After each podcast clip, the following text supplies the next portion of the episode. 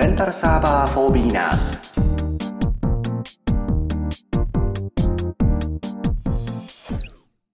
皆さんご機嫌いかがですか？レンタルサーバー for beginners コーヒーです。前回の第3回、までですね。第1回の桜の VPS を借りる。第2回のユーザー追加ログイン公開鍵第3回の VPS 初期設定とお聞きいただいてまいりましたがいかがでしたでしょうか？ここまで、えー無事に作業を進めて、えー来ることができましたでしょうか？レンタルサーバー for beginners を始めてからですねメールでのお問い合わせを何件かいただくようになりまして、えーそこでお問い合わせがあったのはあ、まあ、いくつか私の説明不足のところもあってそれは皆様のご意見と検証の結果を逐次ウェブサイトのマイマインクラフト設置マニュアルの方も修正を行っているんですけども、えーっとそうですね IP テーブルズとかあと今日これからお話しする Java のインストールなんかが引っかかりやすいポイントだったようですのでまあこれから今回が、まあ、マインクラフトのサーバーを立てるまでゲームが動くまでやっていくことになりますが、えー今日が大きな壁かもしれませんので頑張っていきましょう。で本題に入る前にですね、えーせっかくここまであの戦闘 OS という Linux のね OS を触れるようになってきました。でこれからマインクラフトの再起動とかまたサーバー自体の再起動なんかもやっていったりする際にですねえーっとサーバー自体は24時間稼働することになるわけですが実際皆さんは必ずしもパソコンの前にいるかとは限らないですよね。でその際に例えばサーバーが落ちてるよとかなった時に、えー再起動しなきゃいけないっていう出先で再起動しなきゃいけないという必要性に迫られることがあると思うんですがここでですね、えーと iPhone のアプリを一つご紹介しておきたいなと思っております。えー、と iPhone アプリで、まあ、これに限った話じゃないと思うんですが私が使用しているのはプロンプトという iPhone のアプリです。PROMPT PROMPT というプロンプトというえアプリでして、えこちらが iPhone と iPad の両方に対応しておりますね、えこれはパニックという、ところが作っている、え iPhone アプリになりますがえ実際ねあのウェブサイトの方で調べていただけるとすぐ出てくると思うんですがえっ、と残念ながら残念ながらっていうのもおかしいんですがあの優勝のアプリなんですけども非常にあの気に入って使っています。で何かと言いますと,、えー、と WinSCP のようにグラフィカルユーザーインターフェースってそのエクスプローラーみたいな、えー画面を持ったものではなくて、えーどちらかといえば桜のレンタルサーバーの管理画面からいける、えーコンソール画面のような真っ黒のテキストベースの画面が操作できるソフトになっています。でこれがあの公開鍵暗号でのログインにも対応しているのでこれまで皆さんが WinSCP で使っていたあの公開鍵暗号のログイン方式ですね。あれを使って、えーログインができるというのがまず一つ大きな利点だと思います。あのせっかくね公開鍵設定したのに、えー別なところでは別なログイン方式にしなきゃいけないとなると大変ですからこれはこれで、えー使っていただければいいのかなと。で、えー入りますとあとは通常のこれまでやってたコンソールと同じような操作になりますのでルートでログインしていただいたら、えリスタートをかけるとかあまああのルートに限らないですね。MC アンダーバー DIR でログインしていただいてサーバーのバックアップを取るとかマインクラフトのサーバーのバックアップを取るとか再起動をかけるとかそういった作業ができるようになります、まあ、あるとないとじゃ大違い。実際サーバーも何らかの、あのどういうきっかけか分かんないですけども突然ログインできなくなったりとかあすることあります。であと動作が重くなったりとかすることもありますのでその都度に帰帰ってねあのパソコン立ち上げるまで待っててっていうのもなかなかね大変ですから。で先で例えばダイナマップを確認してみてマップがうまく表示されたいなと思ったら再起動かけるとかねいうことができるようになりますのでもしご興味ある方は一度見てみていただければと思います、まあ、このプロンプトに限らず、えー iPhone アプリベースのあ iPhone アプリのえー SSH クライアントっていうんですかね、えーはあると思いますので、えーもし何か他のいいアプリがあったらおすすめいただければなと思います。ちなみにこれ現在今日現在調べてみたら700円ですね。結構お高いです。なんで買ったんだろうな。大変便利です、うん、使っています。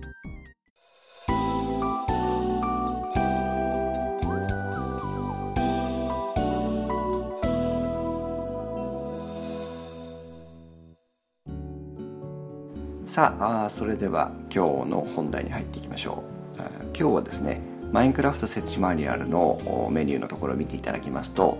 4番目のグループマインクラフト用に仕立てるというところのご説明をしていきたいと思います、えー、ちょっと進み具合を見てなんですけども多分口で説明する内容が少ないので多分 最後までいけると思うんですがその分皆さんには頑張っていただかなければいけないかもしれません。で、え一番最初の1番目の項目になります。Java スクリーンマインクラフトのお膳立てというところになります。ちょっとあのいろん命令文が長いのでコマンドが長いのでぜひウェブサイトを見ながらあこのポッドキャストも聞いていただきたいんですがまずマインクラフトのサーバーを設置するのに、えー、欠かせない Java というものをインストールしていきたいと思います。まあ何て言えばいいんでしょう。何て言えばいいんでしょうね。あのマインクラフトを動かすためのサポートのソフトだと思ってください。まあ、その他にもいろんなものに使われている Java なんですけども、それ以上の知識はいらないと思います。ただこの Java というのがですね、頻繁にアップデートされるのと、えー、あとダウンロード実際にこの CentOS のサーバーにダウンロードしてきて展開をするっていうのがちょっとややこしいんですねややこしいというか分かりにくいというか打ち間違いとかも重なってくると大変なことになるので焦らずに落ち着いてうまくいかなければ何度かと挑戦していただければいいなと思います。まずさくらの VPS のサーバー管理画面からコマンドプロンプトあのコンソール画面を開いていただいていつものようにログインしましょう。ここはルートでいいと思います。ルートでログインしてください。私もログインします。さあリモートコンソールの画面を開いていただいていつもの Connected to うんちゃらかんちゃらって書かれてますね。エンターキーを押していただくと前回ログアウトしてない方は、えー、ログインされたままかもしれません。ここまで一回も言及してきてなかったんですが、えー、試しにログアウトする方法ですね。もしログインしてなかった方は EXIT と押していただいてエンターキーを押すと EXIT ですね。これでログアウトします。もし、えー、ログインしてなかった方はここでログインをしておきましょう。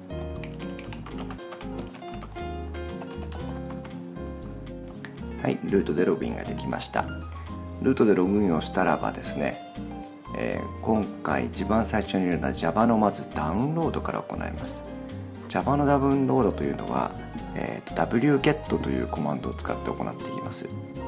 jre-7u21-linux-x64.rpm というファイルを取得してくることになります。で取得してくる先は Java えー、ウェブサイトになるんですがウェブサイトの方実際見ておきましょう、えー、ブラウザで Java と入れていただければ、えー、すぐ出てくると思います。java.com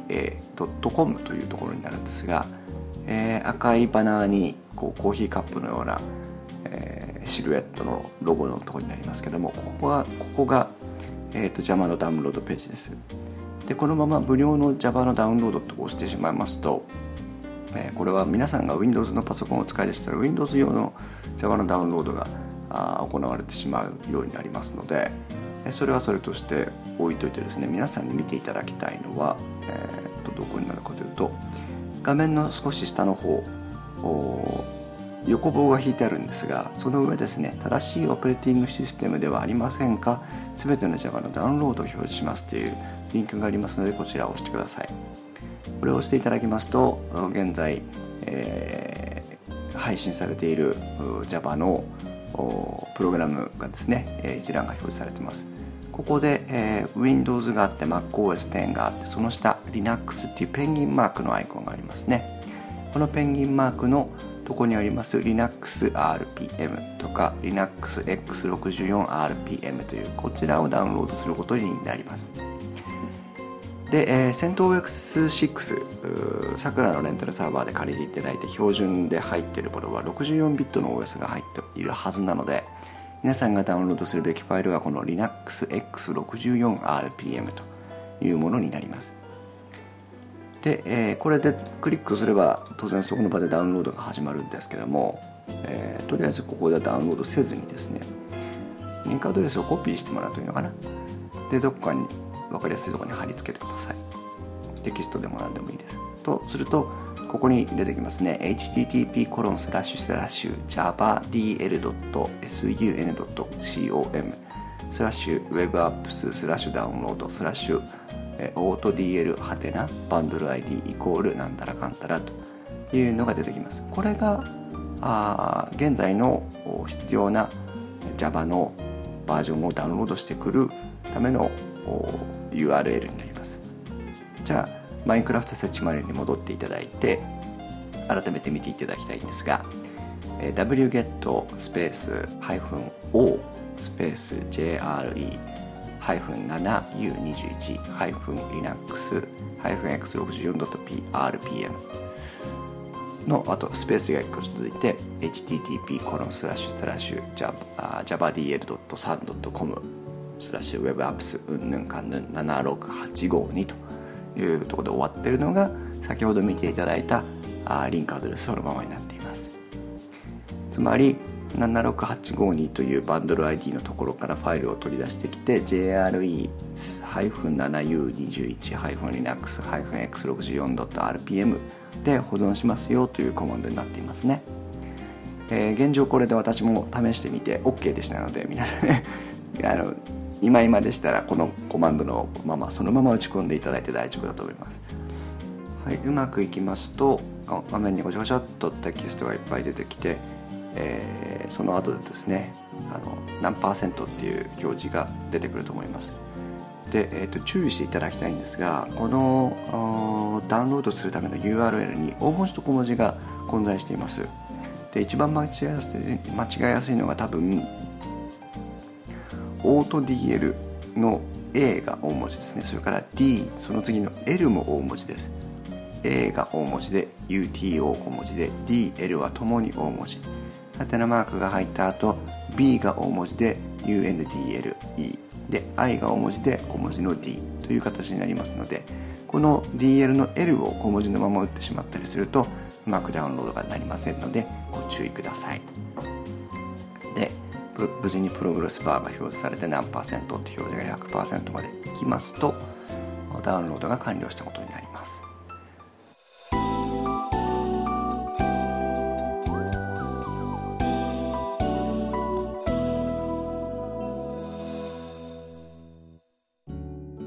ダウンロードされたファイルは皆さんが今いるディレクトリ現在皆さんがいらっしゃるディレクトリに保存されます。もし、えー、改めてルートでログインした直後であればルートの中に入ってくるでしょうし、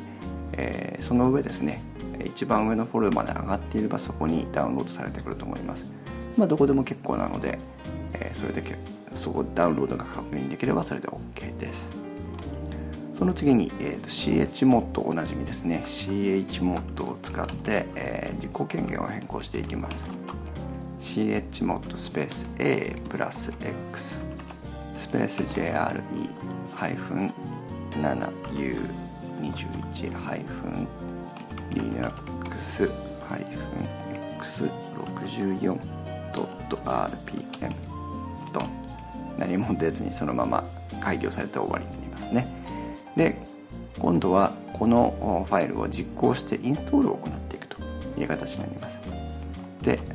rpm というコマンドを使います。ちなみにこの rpm と何かというと、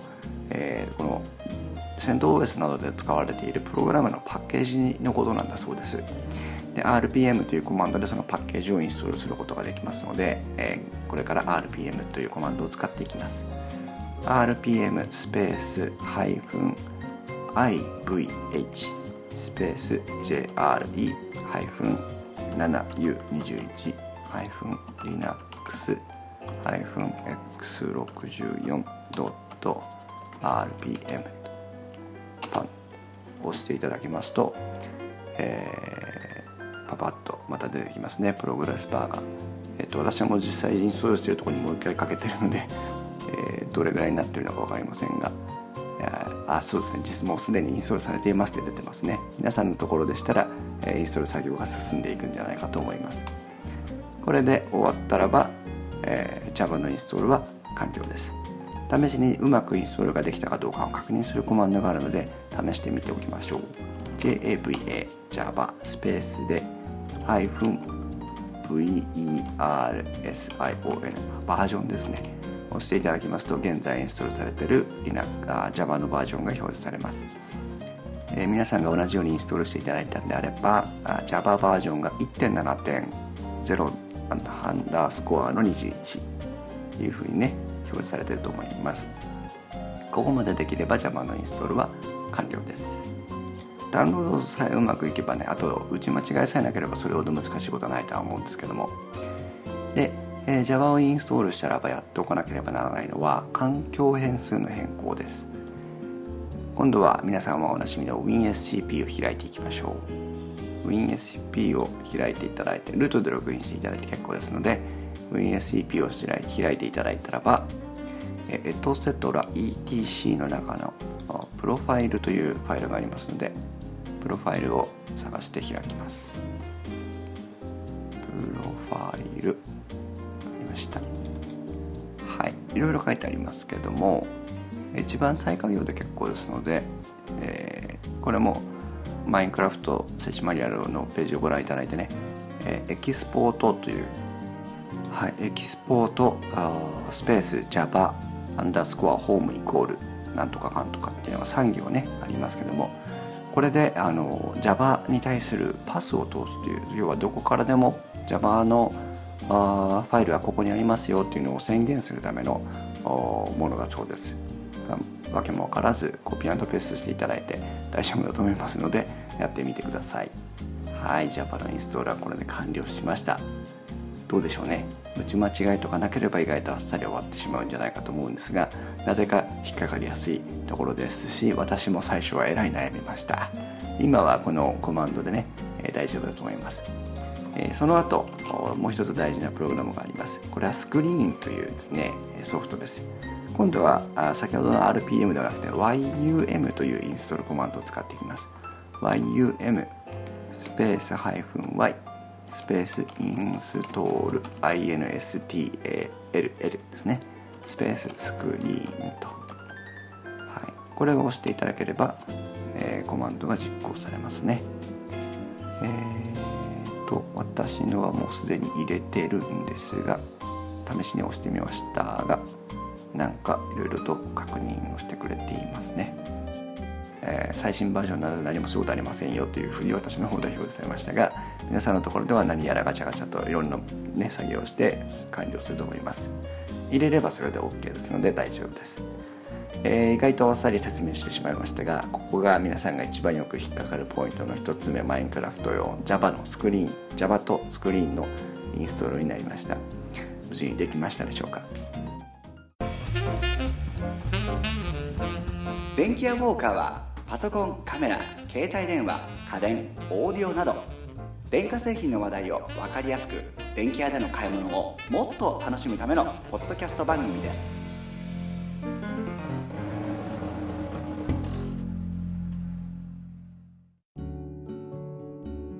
今度は管理用スクリプトの起動それからその他の管理ということになっていきますがえー、その前にですねマインクラフトのサーバーファイルをサーバー実行ファイルをダウンロードしなければならないですね、えー、マインクラフト設置マニュアルの方にも改めてダウンロードの仕方を書きましたがマインクラフトの本家サイトに飛んでいただいて Buy Now 今買えというふうに書いてあるところのボタンの下に、えー、Play Minecraft in Browser ダウンロードというふうに書いてあるねリンクがあります。これのダウンロードをしていただくと次のページに進みましてえー、ごにゃごにゃっといろんな説明が結構書いてあるほほぼ一番下ですね。マインクラフトアンダーバーサーバー .jar という 621KB というふうに現在では書かれておりますがこちらのファイルがありますのでこれをクリックしてダウンロードします。ダウンロードしたらばこれを WinSCP を使って、えー、MC アンダーバー dir の中に、えー、入れていきます。WinSCP を開いていただいて先ほどダウンロードしたファイルを左側の画面ローカルパソコンのファイルですねで表示させてください。で右側の画面はホームから、えー、ホームから MCDIR のファイルを開きましょう。フォルダを開きましょう。フォルダの中に、えー、マインクラフトというフォルダを改めて作っていきます、えー、新規右クリックをして新規を押していただいてディレクトリねえー、押していただくとフォルダの作成が出ますのでここに、えー、マインクラフトと入力してください。でパーミッションの設定があるのでこれを、えー、発信数を0700というようにしておきましょう。これは所有者のみが、えー、実行などができますよという、えー、権限になりますね。OK で作りましたら念のため、えー、今作ったフォルダを右クリックして開きます。グループと所有者というのがありますね。これを、ま、MC アンダーバー DIR に変更しておきましょう。要はあのルートからだとどのファイルでも実行できるんですが MCDIR に変更すると MCDIR かルートでないと実行できなくなるんですね。より一つ下のアカウントになるのでまあセキュリティ面もそうですし後で MCDIR でログインしようとして実行しようとしたらできないってなっちゃうと困るので、えー、忘れずに書いておきましょう。はい、えー、そこに今度はマインクラフトのディレクトを開いていただいたらば先ほどダウンロードしてきた、えー、マインクラフトアンダーバーサーバー .jar というファイルをドラッグドロップします。はいサーバーに上がりましたらえこちらも右クリックプロパティで中身を確認します。グループと所有者は MC アンダーバー DIR になっていることを確認してください、えー、発信数は0770に、えー、設定をしておきましょう。OK でしょうか。はい。であとはこのマインクラフトサーバー JAR を起動しなさいねという命令を出してしまえばその他必要なファイルが自動生成されてマインクラフトが立ち上がることになります。もう目の前ですね。ただこのままですとちょっといちいち起動させるのに非常に長いコマンドが必要になってきて不便です。再起動とかもねワンタッチではできなくなりますので管理用スクリプトというのをここに設定をしておきましょう。で管理用スクリプトなんですがえー、といろいろ考えたり確認をした結果2種類あの今ご用意しています。で、えー、これは本当あのマインクラフトウィキっていう日本のねマインクラフトを管理してるサーバーからどこに飛んだのかなどっかのサイトに行って、えー、あった管理用スクリプトを私もダウンロードしてきて使ってたんですがダウンロード元がなんかリンク切れを起こしてたりしてまして、えー、なくなっちゃってるんですね。なので、えー、一応便宜上どうしても必要なので、えー、一応私のものをという形でここで公開をしています。できればあのどこかきちんとしたところにアップされてる管理用スクリプトにリンクを貼りたいんですが、えー、ぜひ皆さんもどっかできちんとかあの表示されてるあのなんだあの正式に出されてる管理用スクリプトっていうのがあるよっていうのがあったら教えていただいたらすぐこちらをやめてそちらに切り替えたいと思いますのでお知らせいただければと思うんですけども。でえっ、ー、と以前少しお話したバニラそれからクラフトブキットという2つのサーバーがあるわけなんですがバニラというのは本家が出しているマインクラフトが公式に出しているまっさらな状態のマインクラフトです。そしてクラフトブキットというのは有志の皆さんが集まってそれを改造していろんなプラグインとかが使えるように改造してやっている、えー、マインクラフト同じくマインクラフトですね。で、えー、後からこの完了スクリプトの中を見ていくと分かるんですが、えー、フォルダのワールドというマインクラフトの世界をのデータを保存しておくためしておくためのワールドというフォルダがこの後自動生成されるんですけどもワールドのデータの保持の仕方がクラフトブキットとバニラでは若干違います。それに合わせて一応管理用スクリプトも2つご用意しました。で管理用スクリプトはまあバックアップとかが正しく行われないっていうだけなので、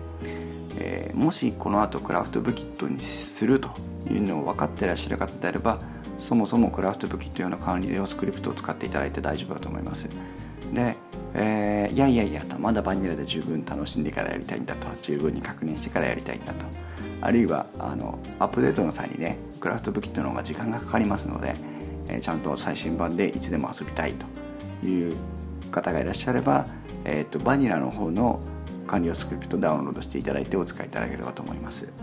中身がどう違うかというのもねダウンロードしていただいたら見ていっていただければと思うんですが、えー、今回は一旦バニラ用のマインクラフトの管理用スクリプトをコーヒー版というやつをですねダウンロードしてダウンロードしてください。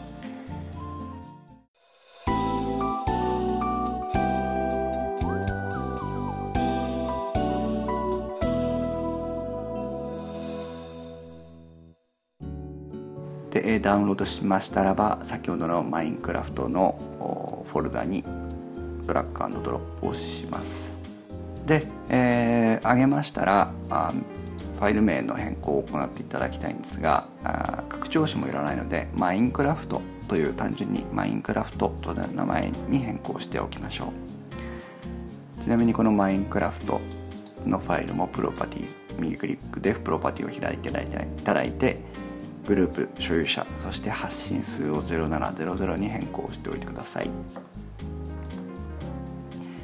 じゃあマインクラフトのファイルをちょっと見てみましょう、えー、今変更して拡張子なんかを外していただいたマインクラフトというダブルクリックしていただきますと WinSCP でですね。ダブルクリックしていただくと中身が開きます。で、えー、上からいくつか書いてあるんですが皆さんが大事なのは、えー、上から何行目だ？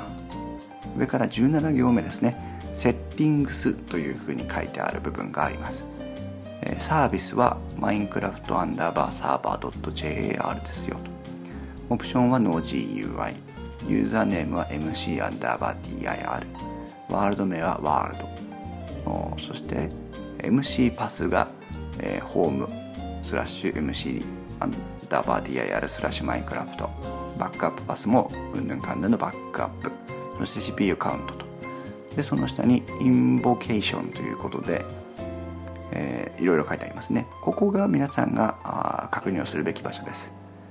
マインクラフトアンダーバーサーバー .jar というのは先ほどアップしていただいたマインクラフトのサーバーの名前です、えー、もしクラフトブーキットなんかを使われる場合はこの名前が変わっていきます。ユーザーネームというのは今皆さんが WinSCP などでお使いいただいているそのユーザー名ですね。え別アカウントで作ってらっしゃる場合はここを書いてください。ワールドというのは先ほどお話がありましたマインクラフトの中の世界のデータを保存しておくためのものです。ワールドという便宜上ワールドという名前になっていますがあ任意の名前でも結構なんです。ただまあ最初はワールドでやられた方がいいでしょう。その後の MC、えー、パスですね。これはマインクラフトが入ってるパスですよというのがスラッシュホームから始まって入っています。そして同じくバックアップ用のパスがスラッシュホームから始まって入っています。CPU カウントは皆さんがご契約のレンタルサーバーのバーチャルプライベートサーバーの CPU 数でセットしていただければいいと思います、えー、現在だと980円のプランだと仮想2コアかな？で、えー、1480円のコースだと仮想3コアになっていると思いますね。でその下の命令文ですが、えー、ここもうちょっと確認をしておく必要があるんですけども最初の方に XMX1536M XMS1000 飛び 24M というふうに書いてありますがこれがあのプログラムを起動した際に確保するメモリ容量の最大値と最最小値が書いてあります。最低でもが XMS ですね。最低でも1000飛び24メガ、まあ、およそ1ギガですねのメモリを確保しなさいよと。で場合によっては1.5ギガのメモリを確保しなさいねという命令文に今なっていると思います。これはあの皆さんのサーバーのスペックに合わせて、えー、XMX の方ですね大きい方は変えていただいてもいいと思うんですが、まあ、最小値の方はこの程度にしておいた方がいいでしょう。で、えー、なってます。でその下ですね MC スタートとか MC なんとかとかいろいろ命令が書いてあるんですが、えー、MC バックアップというところに一番ポイントがあります。管理用スクリプトのクラフトブキット用のやつをダウンロードしていただくとこの MC バックアップというところが3倍ぐらいの容量になってるんですね。それから先ほど一番最初に確認していただいたセッティングスのとこにもワールドの他にワールドアンダーバー N ワールドアンダーバー E という項目が追加されています。これは何かと言いますとバニラでは、えーとマインクラフトのワールドの話をしなくてはいけないんですけどもマインクラフトのワールドは通常の世界一番最初に皆さんがログインしていただく世界とその他にネザーそしてエンドという世界要は3つの世界で構成されています。そのワールドのネザーとエンドというのはバニラの状態標準の状態では等しくワールドというディレクトリの中に保存されますのでその一つのワールドというディレクトリをバックアップ取っておけさえすればいつでももうその時の状態に戻せるんですね。ただしクラフトブキットになりますとどういう理由か分かりませんがネザーとエンドはそれぞれ別の名前のフォルダーに、えー、保存されるようになります。標準ですとワールドアンダーバーネザーワールドアンダーバーディエンドという、えー、ファイルに、えー、それぞれ分けて保存されます、まあ、どうやらうんとワールドにバニラではワールドに保存されているデータ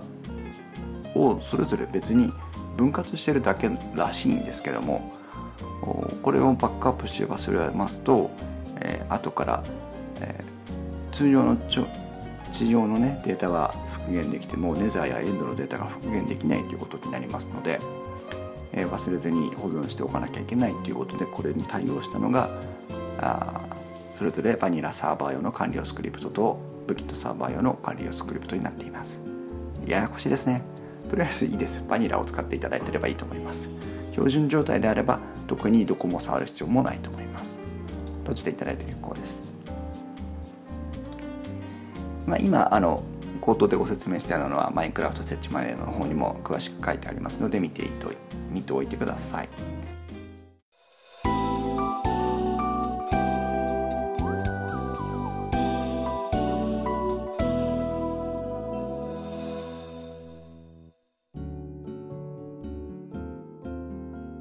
さあ管理用スクリプトも入りましたので次の項目いよいよドッキドキ動作確認です。来ましたね、えー、コンソール画面を表示していただいて。じゃああと分かりやすいように MC アンダーバー DIR でログインをしておきましょう。MC アンダーバー DIR でログインしていただくと、えー、今皆さんは WinSCP 上で言えばスラッシュホームホームの中のスラッシュ MC アンダーバー DIR の中にいる状態になっています。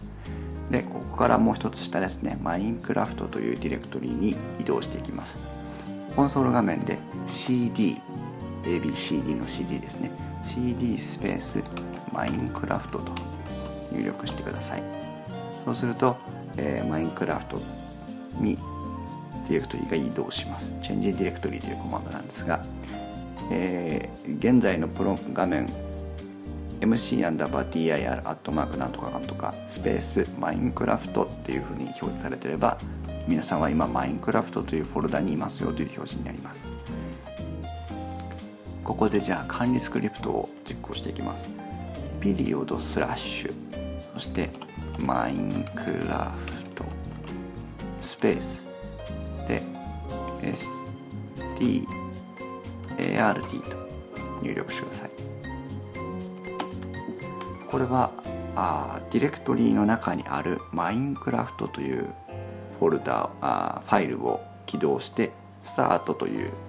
命令を実行しなさいという命令文になっています。で、えー、ピリオドスラッシュマインクラフトスペーススタート。を押していただきますと、 Starting Minecraft アンダーバーサーバー .jar 点々点という表示になってますね。現在これでサーバーを起動してますので、えー、しばらくお待ちください。15秒ほどでマインクラフトアンダーバーサーバー .jar is now running というふうに表示されれば皆さん成功です。実際にサーバーはもうすでに起動しておりますので、マインクラフトを立ち上げてみましょう。皆さんは改めて、えー、マインクラフトのゲームの方ですね。をあそうか。これをダウンロードしてないと皆さん話にならないですね。先ほどちらっと出てきました管理用スクリプトのお話の時にマインクラフトのあのね、え、ダウンロード Buy Now の下のダウンロードからマインクラフト for Windows というやつをダウンロードしてきてインストールをしておいてくれれば大丈夫です。それを起動しますとマインクラフトランチャーというのがあ表示されますね。ユーザーネームとパスワードは皆さんのものを入れていただいてログイン。そうしますとマインクラフトの起動画面が出てきます。左下にはバージョン情報が出てますね。でシングルプレイマルチプレイとありますがマルチプレイをクリック。で、えー、ここにサーバー追加というのがありますのでこれを押してください。サーバー名は皆さんが覚えやすい2の名前で結構です。サーバーアドレスのところに、え皆さんはまだ、えーと、最大3桁の数字で構成されてる12.345.567.892みたいなあ IP アドレスがねあったと思うんですが WinSCP にログインするとき使ってるものと同じものです。あれをここに入力し入力してください。はい終わったら完了をします。そうすると画面に、携帯電話のアンテナのような表示が出て、え、皆さんの登録されているサーバーがもし無事に起動していれば表示されるはずですね。これをピッとクリックしてサーバーに接続と押してみてください。ちなみにバージョンが合ってないとログインできなかったりするのでそこは十分気をつけてください。さあ私は無事にログインできました。実際今私がログインしているのはあインストウェブで、えー、公開をしております。インストメンバー用のマイクラのワールドですね、えー、皆さんももしよろしければ、えー、こちらに遊びに来ていただいて結構なので、えまああんまりねあの破壊行為とかしないでいただければ いいなとは思いますけどもなんだこれ大砲みたいなのできてるな誰が作ったんだろう。と実際今あのコーヒーがお試しで、えー、作っています、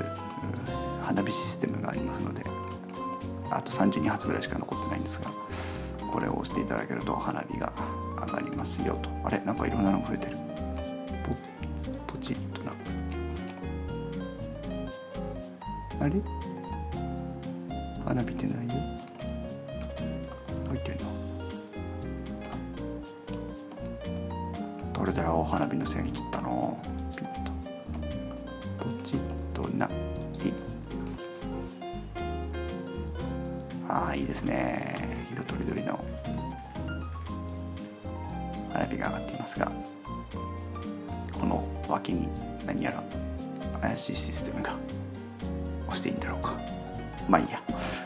楽しんじゃうので一旦ここで切ります。切断をして終了します。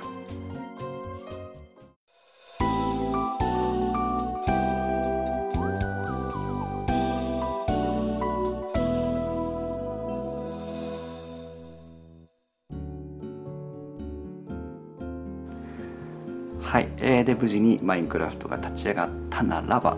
えー、WinSCP に1回戻って見てみましょう。先ほどマインクラフトのフォルダーが開きっぱなしになってると思いますがここでリロードボタンを押していただくと、えー、先ほど入れたはずのないものがねいろいろ増えてると思います。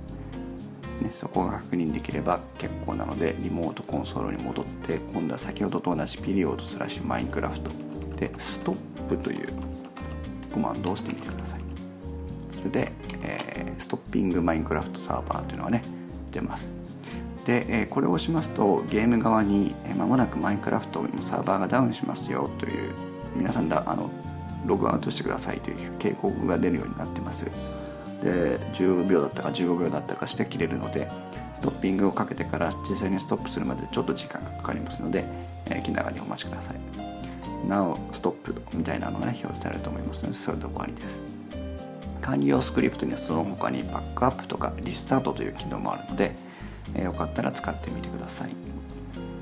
動作確認が終わればあとはこのマインクラフトの管理用スクリプトをどこからでも実行できるような場所に移していきたいんですがもし管理用スクリプトがうまくいかないとどうやら、えー、マインクラフトサーバーのインストールがうまくいってないようだというふうな不安がある方はマインクラフト設置マニュアルを見ていただきますと、えー、管理用スクリプトを使わずに、えー、マインクラフトサーバーを立ち上げるためのコマンドが書いてあります。Java から始まるコマンドですね。これを打っていただいて起動するかどうか確認していただければ、えー、もし起動すればあ管理用スクリプトの設定に問題があるだけです。あるいはあコマンド間違っていたとかねそういう問題。でこれでも立ち上がらなければもしかしたら Java のインストールで問題があったかもしれません。はい、えー、この後もう少しですね。もう少しで終わります、えー、今度先ほど確認しました。マインクラフトの管理用スクリプトを、えー、エトセトラの中にある init ピリオド d というところにコピーをします。で、えー、単純にコピーして放り込んでもいいんですけどなぜここで私はコマンドを使っているんだろう。昔の自分に悩みますが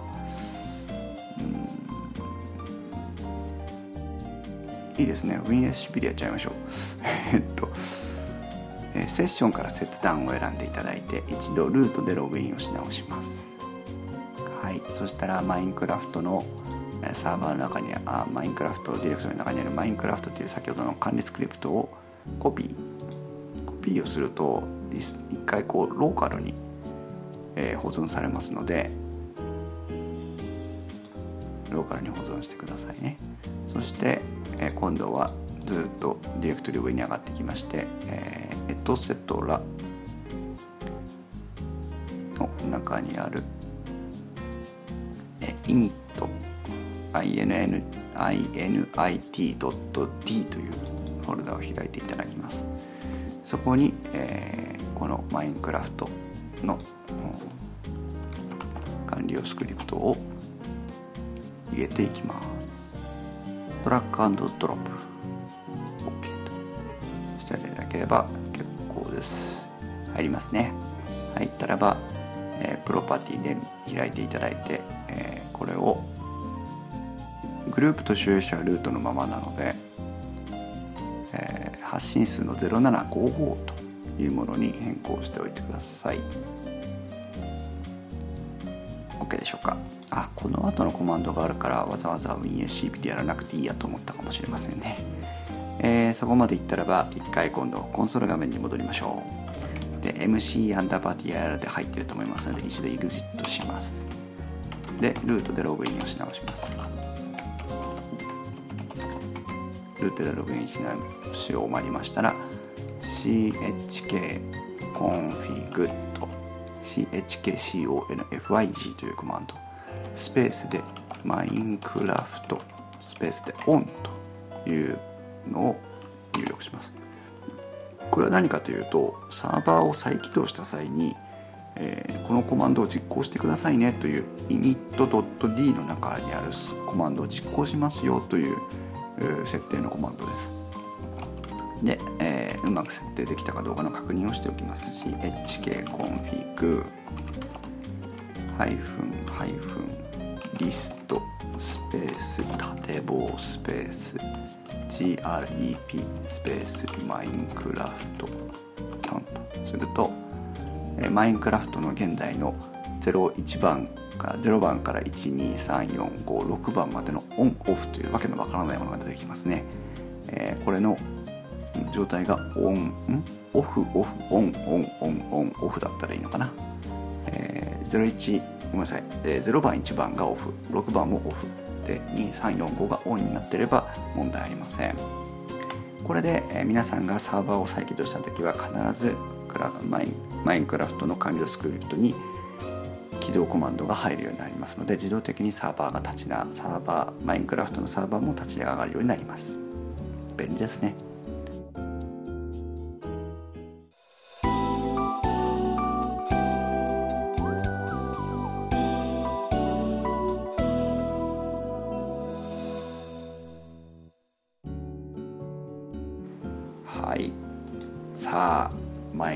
置マニュアルマインクラフト自体の設置はもう終わりました。最後にですねマインクラフトの設定情報なんかを確認しておきましょう。WinSCP から Home MC アンダーバー DIR に行って先ほどインストールしたマインクラフトのね、フォルダを開きますといろんなファイルが増えてると思うんですが際立ってるのはワールドですね。これが今皆さんが先ほどちらっと入ったワールド世界になっています。であごめんなさいもう一つ忘れてた。管理用スクリプトでバックアップというコマンドがあるんですがバックアップフォルダを事前に作っておかないとエラーが出ますので、えー、新規で、えー、ディレクトリにしていただいて BACKUP バックアップというフォルダを作ってください。よかった忘れずに。でプロパティ開いていただいたら、M、グループ所有者は MC アンダーバー DIR 実行権限パーミッションは0777としておいていただければ結構です。忘れるとこでした。で、えー、皆さんが見ていただきたい大事なファイルはサーバーピリオドプロパティーズというファイルがあると思います。これをダブルクリックしてください。ダブルクリックしますと皆さんのマインクラフトのサーバー設定に関する、えー、設定ファイルがこちらになります。12345行目。レベルネームというふうに書いてありますがこれがワールドというふうに書いてありますね。これが先ほど自動生成されたワールドというフォルダーです。名前を変更したければここを変えるということですね。あと管理用フォルダあごめんなさい。管理用スクリプトの名前も合わせて変更するときは変えておいてください。でサーバーポートが25565というふうに書いてあると思うんですがこれも覚えてらっしゃいますでしょうか？IP テーブルズという設定した中にあった25565というのがこのサーバーポート名です。もし近ければどちらかを直してください、えー、それからレベルシートというのがありますね。12行目になりますけども、えー、ここが、えー、っと皆さんは実際にマインクラフトに入ってから新しい世界を探索されるわけですがおいおいこんな面白い世界があったぞっていうところをこのシード値という、えー、数字の羅列を共有することで同じ世界に入ることができるようになります。だからものすごくなんかこう RPG みたいなねロールプレイングゲームみたいな世界観のワールドを偶然見つけたらばそこのシード値を確認しておいてこんな面白いとこあったよってやると他の人たちも同じワールドに行くことができる。もちろん皆さんが建てたものとかは違いますけどあの皆さん当然ね同じ場所にはいませんのでそこだけは違いますけどワールドだけは同じとこに行きます。このシード値を設定してあげることによって任意のワールドに入れるのでもし必要なら入れてみてください。えー、とそんなところかな。あとはま細かい設定ディフィカリティとかですね、えー、マックスプレイヤーズとかあ設定があるんですけどもそこはまあ皆さんが2位に2位の時に確認しておいていただければと思います。一番最後の MOTD というところかな。これはあのサーバー名をこちらから決めてあげることができますのでなどあります。この辺はマインクラフトウィキを参考にしていただけるといいんじゃないかなと思いますけども、えー、サーバー properties を確認していただいたらばあとはおおむね問題ないと思います。これで、えー、マインクラフトのサーバーは無事に立ち上がりました。皆さんいかがでしたでしょうか？無事に立ち上がりましたでしょうか？ね。えー、あと、まあ、バニラの方でしたらばこれでしばらく遊んでみていただいて、えー、ね、マインクラフトのあとお友達と一緒に遊んでいただければと思います。で、えー、今後なんですけども、えせっかくなんでクラフトブキットの方にもね少しお話を進めていきたいと思います。クラフトブキットのインストールの仕方ですとか、まあ、それはもう一緒に極めて簡単なんですが、えー、それからプラグインですね。プラグインについてもいくつか、まあ、インストサーバーで使ったことがあるものをご紹介できればいいなと思っています。で、えー、何回かお話ししていますように、えー、インスト -web のですねマインクラフト設置マニュアルのウェブサイトにお越しいただければ、えー、現在我々が試験的に遊んでいるワールドがデータが公開されています。えー、でマップのスクリーンショットが貼ってあるんですがそれをクリックしていただければダイナマップというマインクラフト世界をウェブブラウザ上から確認することができる、えー、地図ソフトですね。地図プラグインが表示されますし、えー、あとこちらに書いてあります、サーバーアドレスを皆さんのマインクラフトに入力していただければそこからログインすることが可能です、えー、もしねちょっと他の人が作ったワールドにも入ってみたいというようなご希望なんかねあれば是非遊びに来ていただければいいなと思っています。まああのちょっとパーミッションの権限とかどういうふうに設定してたのか覚えてないので、え皆さんが入っていただいた時にどういうふうになるのかあ確認していませんが歩き回ることぐらいはできるんじゃないかなと思います。もし歩き回れねえよとかだったら 教えてください。あとねあの他の方の建造物を破壊したりするような行為だけはえ慎んでいただければなとは思いますけども。で、えー、そのうちですね、えー、前から試してみたいなと思っていました。負荷テストやってみたいなと思っています、えー、ちょっとまだ期日とどういう内容にするかっていうのはあ未定なんですけども、えいつかね、え負荷テストやってみて何人ぐらい入れるかとかですねえどれぐらいの負荷をかけたらどういうふうになるのかっていうのまあそんな負荷テストっても検証じゃないので簡単なみんなでちょっとワイワイ楽しみましょうよっていうだけになると思うんですが、やれればなとは思っています。その時ありましたらまた事前に、えー、ウェブサイトの方で、えー、ご案内をいたしますのでその際はご参加いただければいいなと思っております、え、それでは長くなりましたが、えー、マインクラフト設置マニュアルの一応のね、えー、完結でございますので次回以降はクラフトブキットそれからレンタルサーバーなんかについてのお話を進めていきたいと思います。えー、皆さん、え、レンタルサーバーフォービギナーズでは皆さんからのお問いお便りお問い合わせなどをお待ちしておりますのでもし何かありましたらインスト -web の方からコンタクトフォームをお使いいただいてご連絡いただければと思います。それでは皆さんさようなら。